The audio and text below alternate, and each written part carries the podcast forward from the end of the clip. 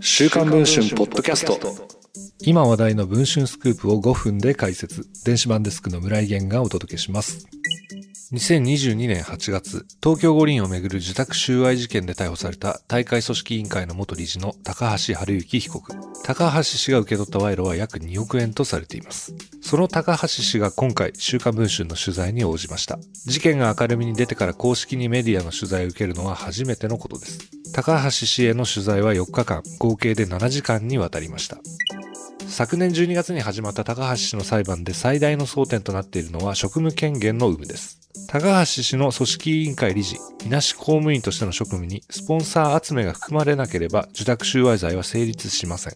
検察側は高橋氏にマーケティング担当理事としての職務権限があったと主張。その根拠の一つが組織委員会元会長の森喜朗氏の供述調書です。この中で森氏は高橋氏にスポンサー集めなどマーケティングを担当してもらったと語っているのです。しかし、当の高橋氏は週刊文春の取材に対してこのように語っています。森さんからあなたはマーケティング担当理事ですなんて言われたことは一度もありません。森さんが勝手なことを言っているだけ。森さん本当のことを言ってください。さらに高橋氏は五輪関連の業者と森氏との関係についてこのように明かしました。業者から森さんへのお見舞いにいくら渡せばいいかと聞かれました。だから僕はこう告げたのです。